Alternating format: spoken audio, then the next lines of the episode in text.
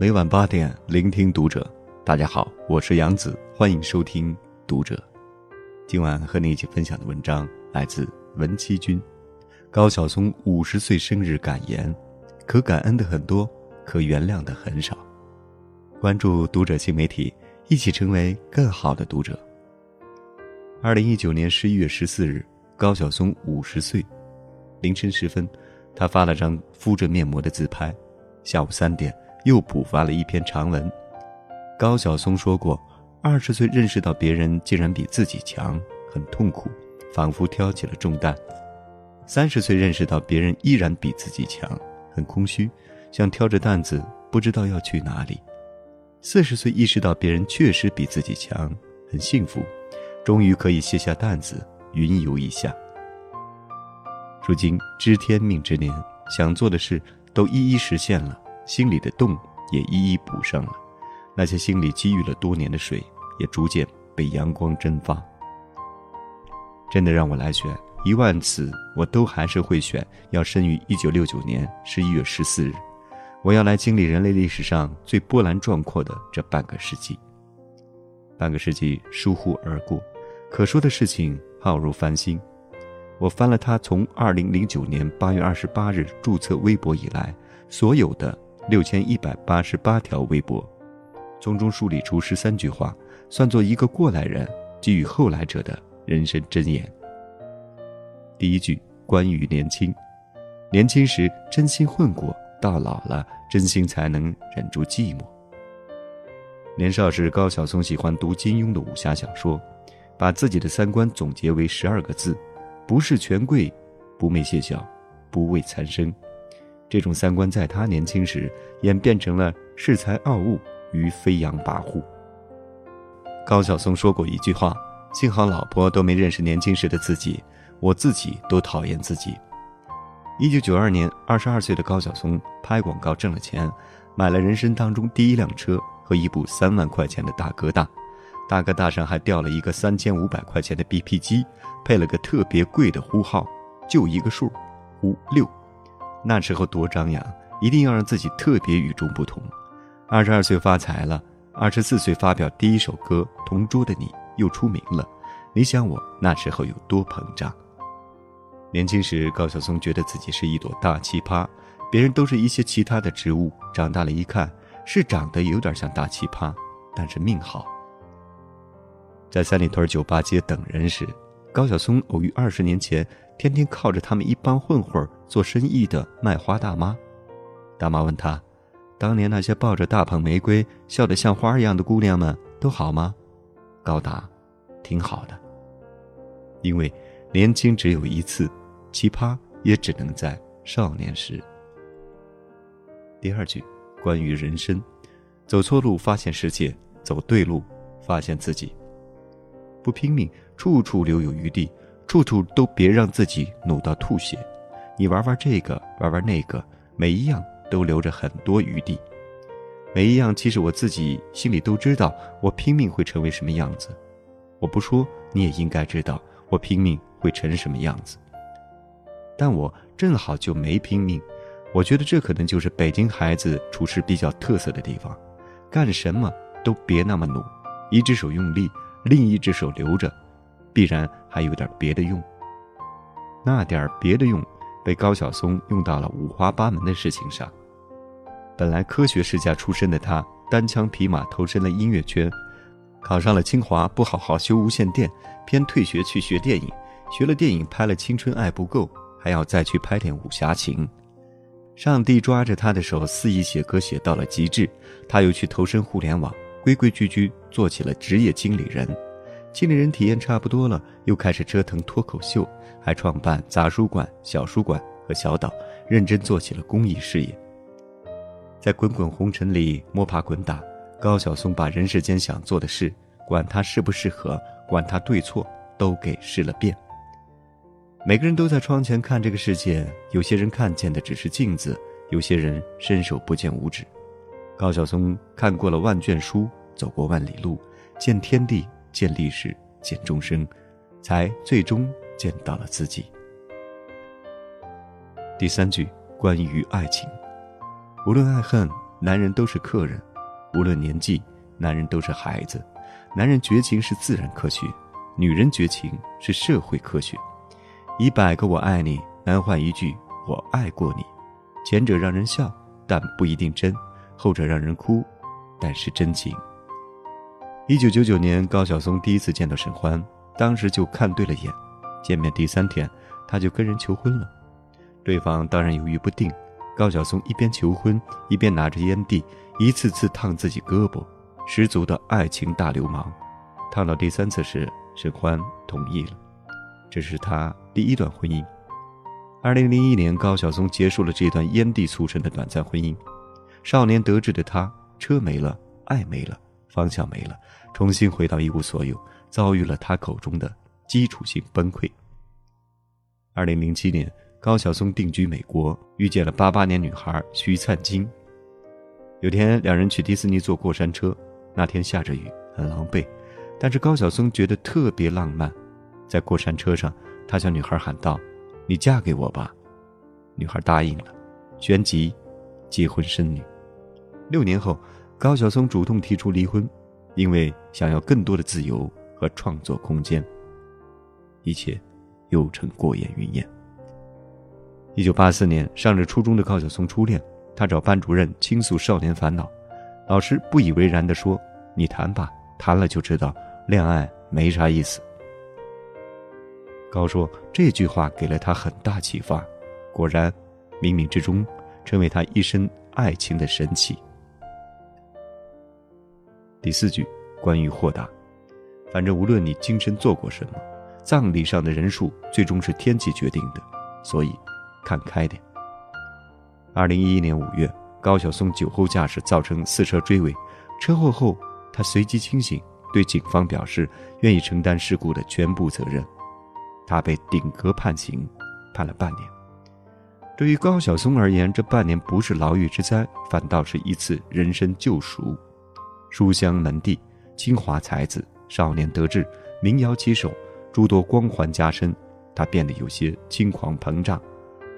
他庆幸老天爷让他刹住了车。法庭上，他的律师想向法官提出减刑要求，被高晓松拒绝。人生缺这一个月吗？不就一片树叶子从树上落下来了吗？有点太小气了。待在狱中半年，高晓松不仅自制了中和笔，啃了大英百科，翻译了小说，还拜了把子，与狱友约定一起周游世界。人生起起伏伏。今生做过什么，做错了什么，都已不再重要。重要的是你怎么看待做过的事，你得到的人生启示，以及你未来还要继续走的路。第五句关于原谅，可感恩的很多，可原谅的很少。一九六九年，为了庆祝高晓松的出生，家里特意花了大价钱，提前准备了大猪肘子，还养了一只王八。结果出生那天，猪肘子丢了，王八也丢了，家人觉得很不吉利。再加上他的生日是十一月十四日，在中国人嘴里读出来就是“要要要死”。他爸爸因此觉得十分晦气，跟他一生关系都不好。他曾经对父亲有很多的怨，父亲去世的时候，他写了一首诗叫《铁青》，因为在他心里，父亲就是铁青的。一九九六年。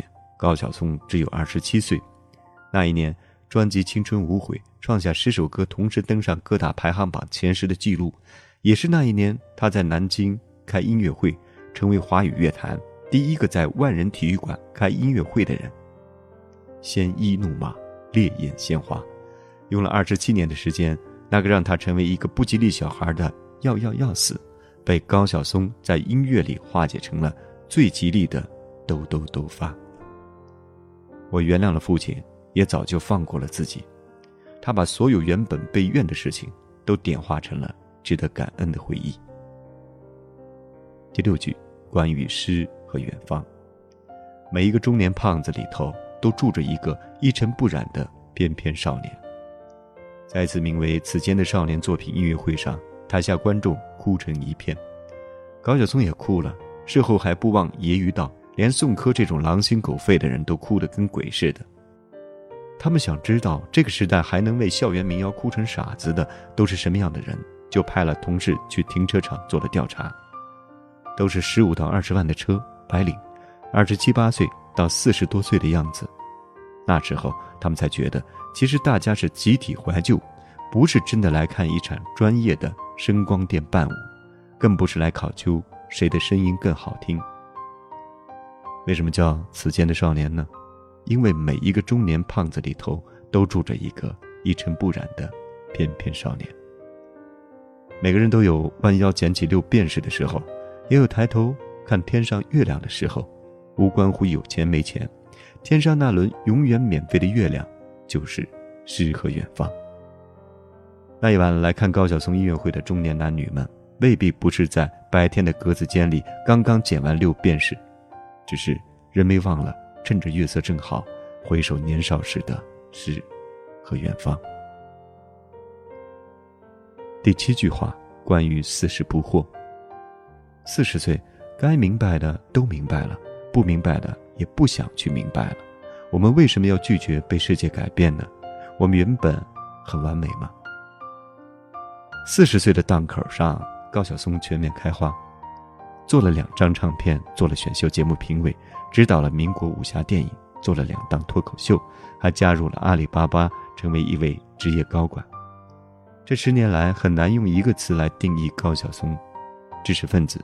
读书人、评委、音乐制作人、电影监制、综艺导师，十八般武艺已经练会了十七般。年少时曾经想纵横四海，也幻想改变世界，那时候觉得心里装了太多东西，老了以后如何承受呢？然而到了四十岁，突然就想明白了，变成了自己生活的看客。青春已无悔，中年复无悔，从前执着的很多事情，都不再想了。每个人的人生都是一根独木桥，大地看起来辽阔，其实是千百根独木桥拼起来的景象。所以，不要问路。第八句，关于叛逆，在我的兴趣爱好里，想干什么就干什么。凭什么你逼我干什么我就干什么？我就不。一九九零年是文艺青年高晓松最重要的一年，摇滚乐振聋发聩。高晓松想组建自己的乐队，乐队需要设备，设备需要钱买，他没有钱去管妈妈要，妈妈不同意。从小培养你是要你当科学家，没想让你做艺术，不能资助你。高晓松说：“我真的喜欢这个。”最后他妈妥协了，跟高打了个赌：“你要是能拿着，你要是能拿着吉他，一分钱不带资助他。”他去找同学借了两千块钱。这才组建了乐队。在后来的人生里，高晓松还有无数次的叛逆。他在微博上发自拍丑照，彻底颠覆了知识分子在大众心中的形象。他不肯买房，全世界到处跑，丈母娘不满，他戏谑道：“攒钱买飞机呢。”但是那些都比不得1990年，那次叛逆彻底改变了他。心里狂野的少年迈开了脚步，开始真正的追求远方。第九句，关于自由。年轻时不负责任，只要自由；现在先负责任，找地儿自由。年轻时的高晓松一直在才子和流氓之间自由切换。同桌的你，模范情书，在那些脍炙人口的歌里，高晓松纯情、伤感、文雅十足。现实中的高晓松恰恰相反，轻佻、贫嘴、痞气，笑起来满脸浮夸。说起话来七荤八素，而且口若悬河，从不停嘴。在北京的夜里，他常常一边开车一边接女孩打过来的电话，油腔滑调的调情。在酒吧，只要旁边有陌生女孩，他就马上蹭过去海聊。他说：“开始一段新的恋情，当年只需把前任织的毛线围巾收起，换辆无牌二手自行车即可。”有一次，高晓松到朋友家小聚。一直吹天吹地，在座有一个漂亮姑娘，是他当天刚认识的。吹到下半夜，高晓松忽然停住话头，眼睛正对这位姑娘说：“我要向大家宣布一件事情，我现在向某某正式求婚。”就是这么不负责任。后来他结了婚，生了女儿。酒驾入狱的时候，家人去探监，他妈哭了，他老婆也哭了，他都没哭。等到女儿来，女儿没哭，高晓松哭了。他说：“想到漫长的人生，觉得六个月不长，但一想到女儿，六个月很长很长。年轻时他肆意妄为，一心想的是自私的自由。后来对家人的责任成了羁绊，他才明白什么是真正的自由。”第十句关于世界观，一个人要有一以贯之的世界观，不能要自由的时候把西方那套拿出来，要钱的时候把东方那套拿出来。一九八八年，高晓松正值高考，父母想让他报考清华大学，但是他自己偷偷选定了浙江大学，因为那里山清水秀，女生漂亮。他妈妈找他谈话：“你如果报考清华大学，我们供你读书。”你要是报考浙江大学，我们尊重你的意愿，但是你得自己养活自己。这番话影响了高晓松的一生。在娱乐圈浮浮沉沉几十年，很多人问他：一个文艺青年为何要进这娱乐圈？五十岁这一天，他郑重地回答了这个问题：我寓居于斯，成长于斯，直至今日，几乎所有的荣光都是这个江湖给我的。这个江湖。养育了我，我从小就被教育要有一以贯之的价值观。一个事物摆在眼前，不能只捡出它利好的部分，而不接受它有瑕疵的部分，要选择，便要全然接受下来。其实你我，也是一样。第十一句话关于意义：人要是太在乎意义了，会损失很多意思。我从小的阅读，基本上我不考虑这书有什么意义。只考虑这书有什么意思，我老觉得人要是太在乎意义了，会损失很多意思。别太相信从小被教育的那些意义，有意思才最重要。只看有意思的书，只跟有意思的人聊天。人和动物最重要的区别就是动物做的每件事都有用，但是人要做许多没用的事情，比如琴棋书画，比如爱与等待。第十三句话关于友情，我喜欢的这一群人像大海里的岛屿，在风雨中呼喊，为夜航人唱歌，永远轻盈，永远滚烫，永远热泪盈眶。高晓松加老狼这两个名字放在一起，基本上就是一代人的青春背景。老狼看高晓松，觉得他乐观直率，让自己灰暗的宅男生活多了一点乐趣。高晓松看老狼，觉得自己还是应该多读书，让自己内心有一些真实清澈的东西。我们俩其实就是互相看着个镜子，是相反的。正因为相反，就不得不吵吵架。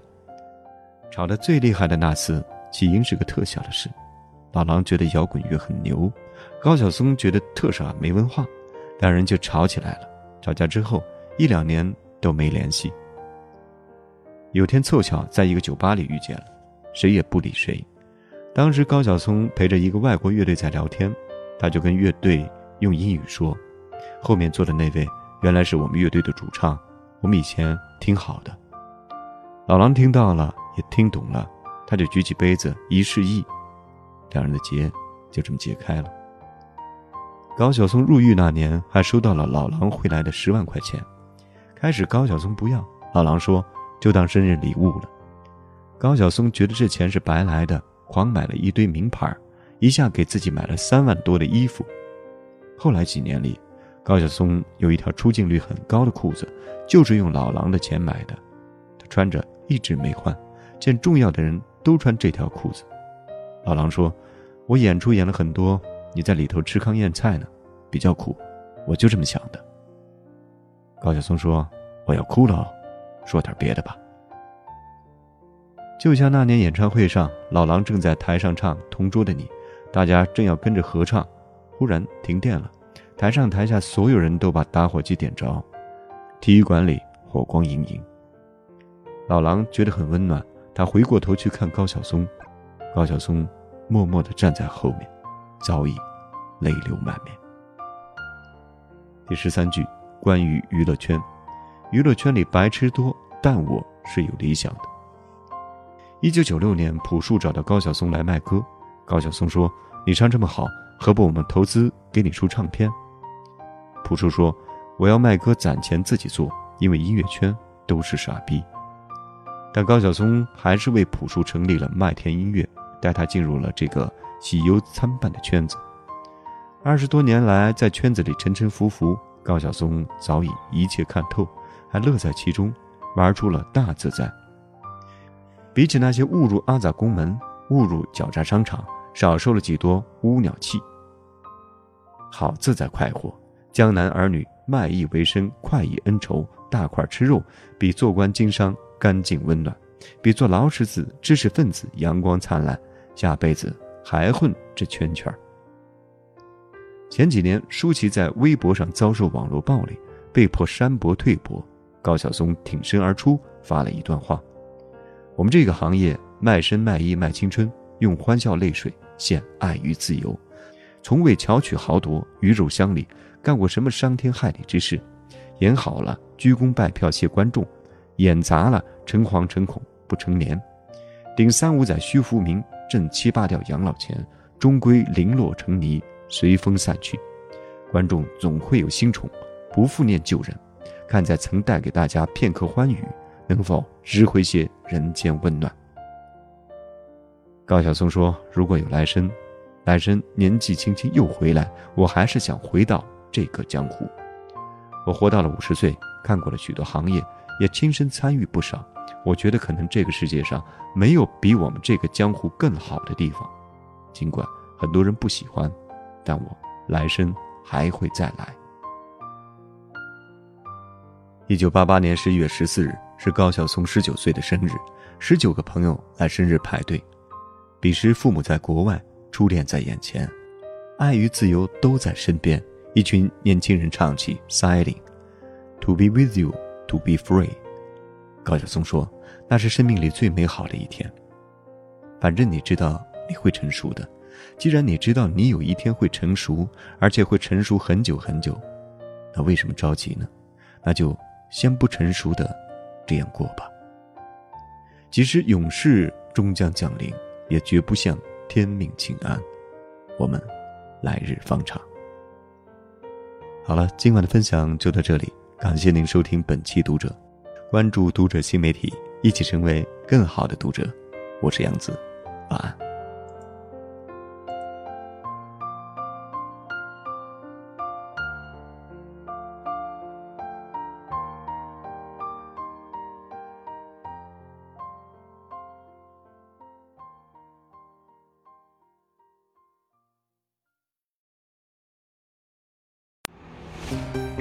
亲爱的朋友，喜马拉雅一二三狂欢节就要来了，年底大促，全场五折。